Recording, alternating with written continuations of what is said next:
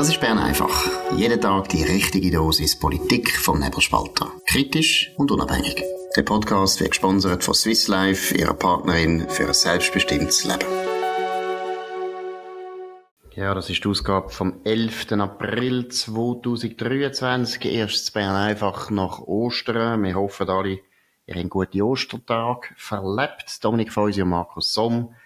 Ja, heute ist natürlich alles im Zeichen von der sogenannten außerordentlichen Session vom Parlament. Wir dürfen nicht sagen Sondersession. Der Dominik erklärt uns gerade, warum. Aber grundsätzlich ist das mal sicher das erste Thema, das wir besprechen Eben, warum nicht Sondersession, warum außerordentliche Session? Was ist da die höhere Weisheit? Ja, es ist wirklich eine höhere Weisheit. Aufmerksam gemacht worden bin ich von einem Parteipräsident von einer grossen Partei in dem Land. Äh, Partei in der Mitte? Eine Partei in der Mitte, die sich bei mir gemeldet hat. Danke vielmals. Nein. Eine Sondersession gibt's nämlich jedes Jahr im Mai. Das ist die Session, wo der Nationalrat macht, zum Vorstöße abbauen. Wobei, wie wir letztes Mal, letztes Jahr ausgerechnet haben, auf nebelspalter.ch werden in dieser Sondersession mehr Vorstöße eingereicht als abgearbeitet. Aber das ist die sogenannte Ab- und Aufarbeits-Sondersession. Und das heute ist eine außerordentliche Session, ganz eine andere Rechtsgrundlage, ganz eine andere Geschichte und ähm, eigentlich leider noch weniger zu entscheiden. Genau, ich würde aber gleich noch etwas sagen, oder? Die meisten Leute sind sich eigentlich nicht bewusst, warum Parlamentarier so gerne Sessionen machen. Die haben wirklich Taggeld. Und bei denen kommt es halt darauf an, wie viel Taggeld sie können einziehen können. Deshalb ist eigentlich jede Sondersession, wo es unter dem Vorwand eben, dass sie da etwas abarbeiten, veranstaltet ist für sie auch Einkommen. Also es ist ein bisschen so wie bei den Ärzten. Sie können Nachfrage und Angebot können sie relativ frei und gut steuern. Deshalb ist auch die außerordentliche Session, die wir jetzt erleben, äh, etwas, wo natürlich der Parlamentarier gut tut tut, weil es ist finanziell interessant. Und das Zweite ist, man kann etwas sagen, ohne dass es Folgen hat. Ich glaube, das ist bis jetzt klar. Also der Ständerat hat jetzt angefangen und äh, man kann schon sagen, Dominik, es ist eigentlich einfach ein Absingen wüster Lieder. Genau. Also es wird ähm, ganz viel gesungen. es ist ein, ein vielstimmiger Chor, aber mit immer wieder einer ähnlichen Melodie. Es ist fast eine Fuge nach Bach, wo sich das Motiv immer wiederholt auf verschiedenen Tonhöhen. Man hört die ganz schlimmen Banken. Die, das ist, ähm, es ist eine, eine ganz schlimme Geschichte, die da abgegangen ist. Es tönt fast überall gleich. Basta, sagt der Marco Chiesa. Das Finanzdepartement hätte ideologisch entschieden, das ist eine spezielle Haltung. Carlos Omaruga, SP, aus Genf. The game is over, sagt der Alex Kupprecht von der SVP Schweiz. Wir haben das Klumpenrisiko verstärkt. Die Weisheit von Hannes Germann, SVP Schaffhausen. Der Zeitpunkt wurde verpasst, seit Heidi Zkracke aus der Mitte, Kanton Uri ähm, und so weiter. Risiken gehören zum Bankengeschäft. Das hat die Weisheit nicht nur vom 21. Jahrhundert. Ähm, gewisse Dinge tut man nicht. FDP-Präsident Thierry Burkhardt muss man vielleicht noch ein bisschen äh, mehr sagen, er hat fast schon, fast schon ein, ein Philippika-Predigt gehalten gegen die Banken. Gewisse Dinge tut man nicht, auch wenn sie vom Staat verboten auch wenn sie vom Staat nicht verboten sind. Es geht in erster Linie um Anstand. Ähm, er hat von der UBS Demut, Bodenhaftung, Bescheidenheit, Volksnähe und Verantwortungsbewusstsein gefordert.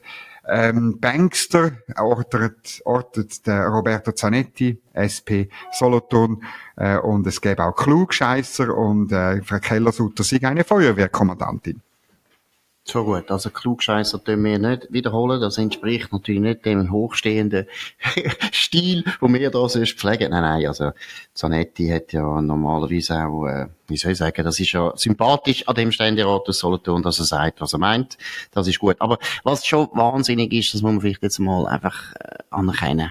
Ich meine, die CS, das ist die Schweizerische Kreditanstalt gewesen, 1856 gegründet von Alfred Escher, unter anderem aber noch von ganz anderen wichtigen Leuten von der Stadt Zürich, vom Kanton Zürich, ist eine Institution von dem Land und jetzt hört man im Parlament eigentlich nur Negatives. Also und zwar von allen Parteien. Ich meine, da muss man jetzt schon mal sagen, das ist eine ganz reife Leistung, die die Gedi Suisse angebracht hat, dass man seinen Ruf innerhalb von 10, 15, vielleicht 20 Jahren so total kann versichern dass man keinen einzigen Politiker mehr hat, wo etwas Nettes sagt über einem oder äh, sich getraut, etwas Nettes zu sagen. Es ist ja beides. Es ist ja sehr viel Gruppendruck, das merkt man schon.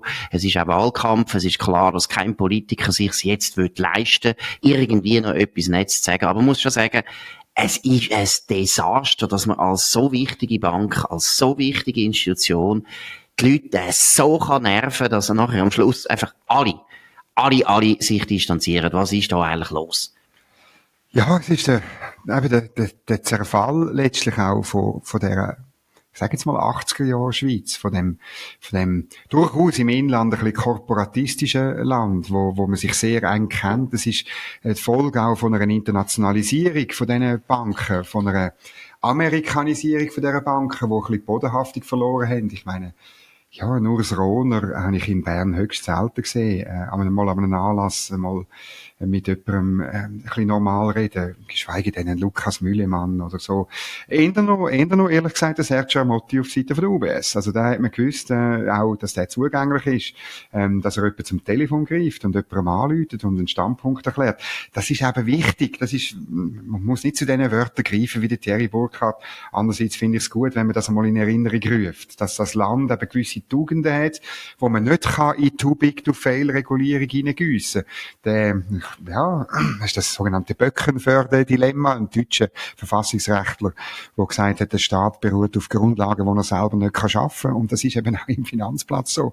Es müssen gewisse, ähm, gewisse ethische, moralische Grundlagen müssen gegeben sein. Und wenn die verschwinden, verdampfen, äh, in, in, in Unverantwortung sich verlieren, dann äh, kommt es irgendwann so aus, wie es rauskommt.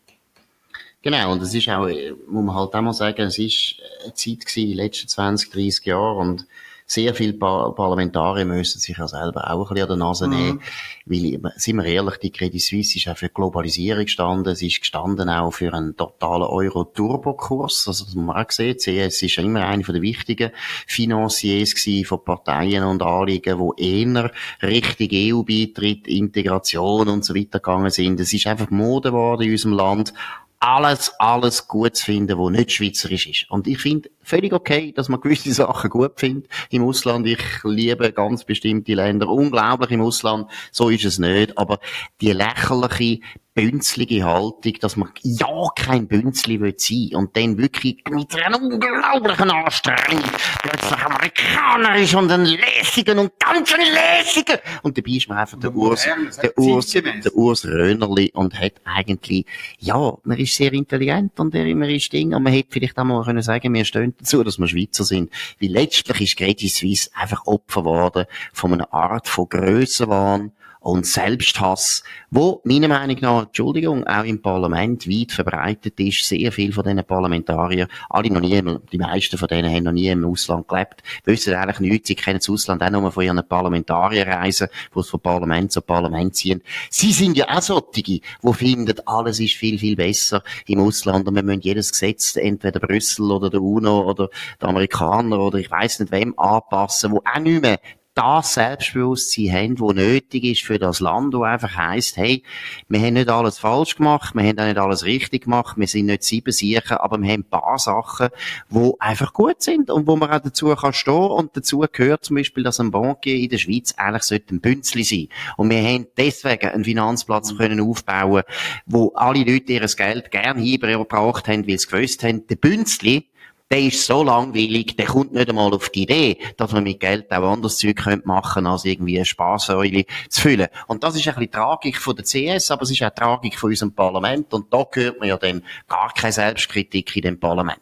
Nein, hört man überhaupt nicht. Vielleicht noch eine weitere Stimme. Äh, Lisa Mason, Grüne Genf und Partnerin von einem den Sprecher, Christoph Lenz, von der Bundesrätin Bohm Schneider. Also da gibt's jetzt auch dort eine Standleitung. Äh, Sie muss natürlich das auf den Klimawandel abbrechen. Sie sagt eben, Credit Suisse hätte im grossen Umfang fossile Energien finanziert. Sie sabotiere damit äh, die Klimapolitik und hat das gemacht und jetzt ist sie durch den Bund gerettet worden und ähm, der Bund hat die entsprechenden Bedingungen formulieren sollen. Man fragt sich, wie weit ist die Dame weg? Also sie kommt aus Genf.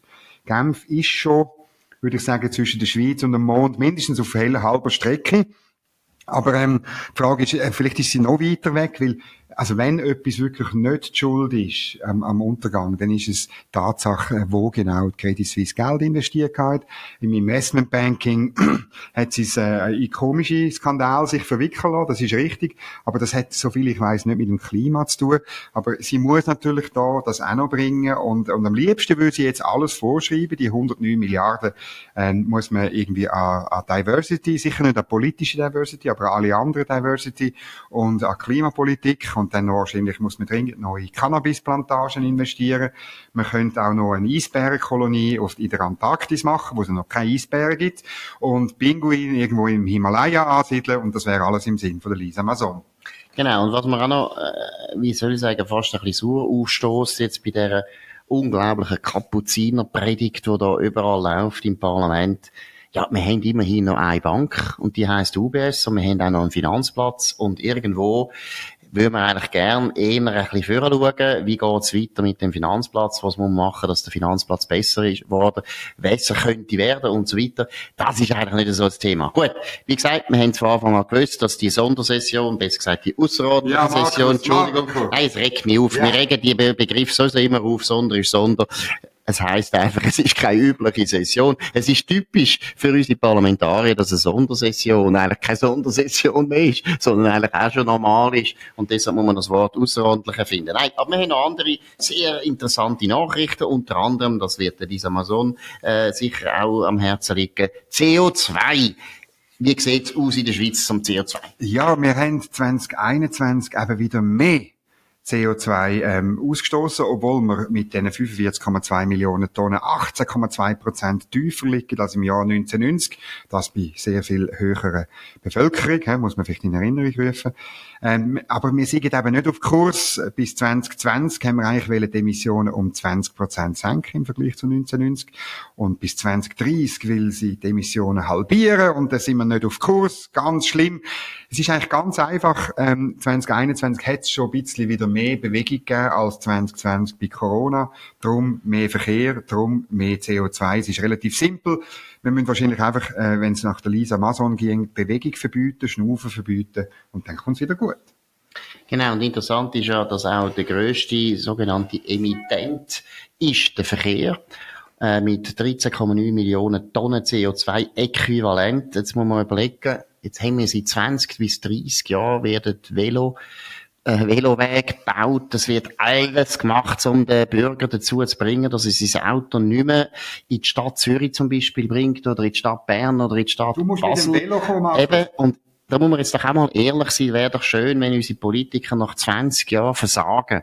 Einfach mal würden sagen, du, vielleicht sind die Rezepte nicht gut. Vielleicht stimmt es einfach nicht, dass man so leicht kann den Verkehr reduzieren, wenn man in der gleichen Zeit 1,5 Millionen Einwanderer hat. Da wäre zum Beispiel auch noch etwas, was man könnte mal erwähnen. Nein, es ist, wie soll ich sagen, es ist wirklich eine Politik vom, Utopismus, wo nie nicht wird hinführen, wo man vielleicht auch, das geht jetzt ins andere rein, vielleicht auch mal wieder bescheidener könnte werden und sagen, ja, die Schweiz ist ein kleines Land und was wir an CO2 ausstoßen, wird überhaupt nichts ändern am Klima. Wir hätten vielleicht andere Ideen, die vielleicht gescheiter wären, als da die ganze Zeit sklavisch auf den CO2-Ausstoß zu schauen und immer wieder deprimiert sein, dass man es nicht schafft. Ganz schlimm ist auch der Ausstoß in der Landwirtschaft. Der ist nämlich 2021 6,5 Millionen Tonnen gewesen, also über 10 Prozent. Ich nehme an, das sind alles Kuhfürz. Und ähm, das Dramatische an dem ist natürlich, das ist äh, weil ich verstehe die Rechnung bis heute nicht. Und es hat einmal einen Vorstoß gegeben, ähm, jetzt muss ich mir überlegen, von der Nationalrätin Wismar-Felder, ähm, äh, Mitte Luzern, wo sagt, das ist ja unlogisch beim, beim Verbrennen von Holzschnitzel. Das tut man irgendwie nicht rechnen, weil man sagt, die Bäume sind ja gewachsen. Aber bei den Kühen, die Fürz, die zählen, obwohl ja das Gras auch gewachsen ist und sie hätte mal wissen Und dann hat es ganz eine komplizierte Antwort gegeben. Vielleicht finde ich den Vorstoß noch unten verlinken warum eben Kühe schlimmer sind als ähm, äh, verbrannte äh, Hölzer. Gut, das ist fast ein too much information. Wir wollen nicht so viel Information haben über den Verdauungsapparat der Kühe, obwohl wir nichts gegen Kühe haben. Im Gegenteil, das sind wunderbare Tiere, das sind ja fast Wappentiere von der Schweiz, von den alten Eidgenossen. Und wenn wir schon bei Tieren sind, müssen wir auch sagen, auch Tiere schlafen und sie tun gern schlafen. Sie können gut schlafen. Wir haben selber drei Katzen und es ist erstaunlich, wie die den ganzen Tag können schlafen und in dem Sinne noch ein Hinweis in eigener Sache. Der Powernap wird Ihnen präsentiert von Schlafvoll. Schlafvoll ist das Schweizer Bettenfachgeschäft mit den besten Preisen. Eine Beratung in einer der elf Schlafvoll-Filialen lohnt sich auf jeden Fall. Mehr Infos auf schlafvoll.ch. Ja, und wenn wir schon bei den Tieren sind, ein anderes Tier, das gewissen Leuten unglaublich Freude macht, obwohl man es nicht ganz nachvollziehen kann, ist eigentlich der Wolf. Wir alle haben gelernt, wie heisst sie, sieben Geissli und der Wolf. Eigentlich ist völlig klar, aus Sicht vom Geissli, ist der Wolf ein Problem. Und die Grünen behaupten die ganze Zeit, nein, das Geissli findet den Wolf gut und hat ihn gern und ist eben auch inklusiv. Auch der Wolf hat Platz in dieser inklusiven Gesellschaft von der Geissli. Was ist los beim Wolf? Ja, weißt, bei den Grünen, die, für die ist natürlich Demokratie das, wenn zwei Wölfe und das Geissli übers Nachtessen abstimmen, oder? Das ist Demokratie bei ihnen. Aber jetzt wird das Kräfteverhältnis geändert, weil jetzt können die Kantone den Wolf präventiv abschießen. Eine Reform vom Jagdgesetz ist, ähm, kommt durch, und zwar, weil das Referendum gescheitert ist. Der Wolfschützer fehlen 10.000 Unterschriften. Das natürlich weil die ganz grossen Umweltverbände wie der WWF oder Pro Natura nicht mitgemacht haben bei der Unterschriftensammlung. Das letzte Mal, wo sie das mitgemacht haben, ist das Jagdgesetz gescheitert an der Urne. Jetzt kommt ein Kompromiss vom Kompromiss durch. Das ist eine gute Nachricht. Man sollte sowieso viel mehr Föderalismus haben bei diesen Fragen. Der Wolf ist heimisch in dem Land. Es gibt ihn in dem Land. Jetzt müssen Kantone, also noch, noch, noch, wirklich sogar in den Gemeinden könnte man das regulieren und schauen, wo noch zu nahe kommt. Dort wird er abgeschossen, überhaupt überhaupt kein Problem. Und so muss man umgehen mit der Natur und nicht wie die Städte uns vorschreiben. Gut, dann muss man einfach dazu sagen, dass der Dominik Feusi ein verdammter Jäger ist. Er redet in eigenen Interessen. Er, er, freut sich jetzt schon, dass er die armen Tiere kann Nein, töten, abschlachten, ausnehmen. Nein, aber man sieht, und ja genau, essen auch noch, wobei Wolfsfleisch ist, glaube ich, nicht so gut. Aber was noch wichtig ist, Bärenfleisch ist gut und wir haben, das ist auch so, gehört auch dazu, dass man immer gehört hat, ja, der Bär, der kommt jetzt hier in die Schweiz und das ist so schön. Wir brüllen alle vor Freude, weil der Bär ist so ein herziges Tier und die Leute haben wirklich auf den Teddybär anscheinend im Kopf gehabt. Jetzt hat es nämlich einen Bärenangriff gegeben in Italien. Ja, das ist ein, äh, eine brutale Geschichte. In der, in der Provinz Trentino ist äh, ein, ein Familienvater, der Andrea Papi, er heißt ja noch Papi, ist äh, von einem Bär äh, tot und, und, und halb aufgefressen worden, nachdem er joggen ist in Wald. Und es ist ein, ein, ein, äh, eine Region, wo man wo man zehn Bären ausgesetzt hat 1999 und wo seither ähm, die Bären äh, prosperieren, teilweise auch in die Schweiz kommen. Die erinnern euch an Bär Bruno oder, oder an Problembär JJ3 oder M13, die kommen immer so komische Namen über, das ist furchtbar. Aber ähm, es ist klar, auch der Bär, wenn er Hunger hat, dann holt er sich irgendwo Sachen. Er geht dann eben in die Nähe von Dörfern und wenn er dort überrascht wird, sich bedroht fühlt, dann ist das ein verdammt gefährliches Tier. Und auch dort muss man sagen, Naivität, das ist, könnte Städte von mir aus haben, weil bis er in die Stadt Zürich geht, geht posten in der, im, äh, auf dem Paradeplatz oder das Konto eröffnen bei der neuen UBS, das dauert noch lang. Man muss einfach auf die Landbevölkerung hören, die weiss, wie man mit so Sachen umgeht. Manchmal auch mit Play. Genau. Und die Bären tun uns nicht mehr länger kümmern, weil wir gehen jetzt zu einem ganz anderen Thema, wo es ein richtiges Tier ist, eigentlich der Drache. Es geht um China und Emmanuel Macron, wo sich ein bisschen in, ja, kann man sagen, in die Nestle gesetzt hat. Dominik, um was geht's? Ja, also wir haben eine tierische Sendung heute. Eben, der Xi Jinping ist der Drache und der Emmanuel Macron werden sein Schoßhündli, muss man fast sagen. Nein, was ist der Gückel? Ist da? Der gallische, ja, der gallische Hahn. Der aber, gallische Hahn. Ja, ich finde aber der mindestens Sporen hat er eigentlich einen Kai gehabt und, ein, und der gallische Hahn ist ja eigentlich ein mächtiges Tier mit dem, auch mit einem Härte, äh, er kann hart zupicken und so, aber das ist, er ist wirklich eher ein Schoßhündli gewesen. Er hat äh, am Schluss in einem Interview auf dem Rückflug noch gesagt, ja, Europa müsse sich da emanzipieren von den USA und soll sich nicht reinziehen lassen in einen Konflikt zwischen den USA und China, müsse neutral bleiben. Und, äh, also, letztlich, der komplette, äh, ja, die, die komplette, eigentlich fast schon, also er tut schon fast China sagen, komm, ja, greife Taiwan an, wir bleiben neutral. Höchst gefährlich. Also gefährlich, aber meiner Meinung nach auch dumm, weil, äh, ich glaube, auch Frankreich ist eigentlich immer noch recht angewiesen auf Amerika und Emmanuel Macron ist ja an sich eine, eine tragische Figur, weil er hat ja durchaus modernistische Züge und durchaus auch, meiner Meinung nach, interessante Züge. Ich finde das nicht der schlechteste Politiker und gleichzeitig muss man jetzt einfach mal sagen, die Leistungsbilanz bis jetzt ist nicht gut. Wirtschaftlich hat er sein Land auch noch nicht weit, weitergebracht. Seine Rentenreform bringt er fast nicht durch. Also, es ist nicht unbedingt ein Politiker, der enorm Selbstbewusstsein sollte haben, aber er hat sehr viel Selbstbewusstsein und es ist natürlich ein auch, ist ein Franzose vor allem. Ich, ich finde immer ein bisschen gemein, wenn man von den Franzosen redet, man sollte eigentlich nur von dieser Pariser Elite reden, weil die Pariser Elite ist vielleicht eine von der arrogantesten Eliten, die es je gegeben hat in der Weltgeschichte. Ja, die Römer sind auch noch, sind auch noch recht arrogant gewesen und mit denen sind ja die Franzosen auch ein bisschen verwandt. Nein, es ist natürlich offensichtlich, wie ein Emmanuel Macron, er hat das seinerzeit schon beim Putin versucht. Er meint wirklich, er gehöre eigentlich auch noch in den Club rein von der absoluten Grossmacht, was Frankreich halt nicht mehr ist, seit, ja, kann man schon sagen, seit 1940, wo es verloren haben gegen Adolf Hitler und seine Nazis. Und die Vorstellung, dass da Europa, und das ist auch interessant, da merkt man mal, wie die Franzosen eigentlich die EU sehen. Das ist eigentlich ein Wurmfortsatz von Frankreich. Es geht eigentlich darum, dass die französische Grossmachtpolitik kann weitergeführt werden auf dem EU, auf der EU-Basis. Das ist übrigens auch einfach mal ein kleiner Hinweis an unsere Euro-Turbos. Das ist ein Grund, warum auch für, für die Schweiz das eigentlich gar nicht geht. Das ist so eine andere DNA. Wir haben immer gute Verhältnisse gehabt zu den Franzosen, aber eben genau wie sie sind Grossmacht und wir sind der Kleinstaat. Wir können da nicht plötzlich in China Grossmachtpolitik markieren. Aber es hat etwas Tragisches, weil irgendwo alle merken, ja, Macron, das ist jetzt so opportunistisch und das wird so eigentlich nicht dazu führen, dass man Frankreich mehr ernst nimmt als vorher. Dass es eben, wie gesagt, es ist ein bisschen, es ist ein bisschen ein Bias.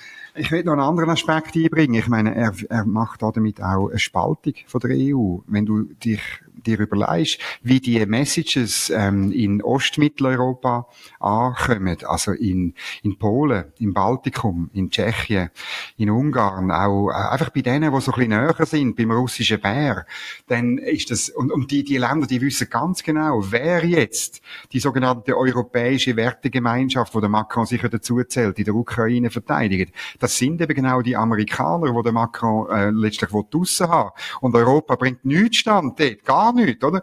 Ich meine, dann musst wirklich, wie das dort ankommt. Ich bin sicher, das gibt heute Reaktionen, entweder öffentlich oder mindestens Krisensitzungen. Und äh, der Herr Macron wird sich äh, unter vier Augen mindestens müssen rechtfertigen für das, was er jetzt da rausgelassen hat. Genau, und das Tragische ist ja jetzt weiterhin, dass eben die Pariser Elite, oder man kann auch sagen, die Brüsseler Elite, das sind ja alles Politiker, die wirklich daran glauben, dass sie mit dem Staat, mit staatlichen Mitteln, mit Interventionen und so weiter Europa können voranbringen und konkurrenzfähig können machen und so eine, so eine dritte Großmacht können machen zwischen Amerika und China. Und dabei ist eben ganz das Gegenteil wahr der ganze Niedergang, wo wir erleben in der Europäischen Union und die Schweiz wird von dem auch betroffen sein, der ganze Niedergang von Europa in den letzten 20 Jahren hat viel auch mit der EU zu tun, wo viel zu viel reguliert, viel zu viel interveniert, wo jede wirtschaftliche Entwicklung eigentlich äh, kaputt macht. Man sieht es bei dem Verbot vom Verbrennungsmotor zum Beispiel, wo eine Katastrophe wird für die, für die deutsche Autoindustrie. Man sieht es aber auch bei der ganzen Politik gegenüber Social Media, wo sie enorm regulieren und eingreifen anstatt dass sie würden Bedingungen, Rahmenbedingungen schaffen, liberale Rahmenbedingungen würden schaffen, die den Wiederaufstieg von Europa würden ermöglichen. Und das wäre im Fall schnell passiert. Da bin ich absolut überzeugt, hätten wir einmal in Frankreich und Deutschland einmal zwei richtig liberale Politiker, da könnte man ziemlich viel erreichen. Aber stattdessen tun sie den Niedergang in dem Sinn besiegeln, indem sie noch mehr intervenieren wollen und gleichzeitig nachher auf China fahren und so tun, als wären sie immer noch eine Großmacht. Es ist ein sehr peinliches, äh, aber auch ein Schauspiel, das einem wehtut. So, das ist es gewesen. Wir wollen nicht weiter in der Depression versinken, von Bern einfach oder äh, Peking einfach. Äh, Im Jahr 2023, Dominik Feusi und Markus Somm, könnt uns abonnieren auf nebelspalter.ch oder auf Spotify, Apple Podcast oder am besten der Podcast, den ihr uns gerade gefunden habt. Wir sind wieder da für euch morgen zur gleichen Zeit auf dem gleichen Kanal. Tönt uns hoch bewerten, tönt von uns reden, dass wir uns freuen. Und wir wünschen bis dann einen guten Abend. Das war Bern einfach, gesponsert von Swiss Life, ihrer Partnerin für ein selbstbestimmtes Leben.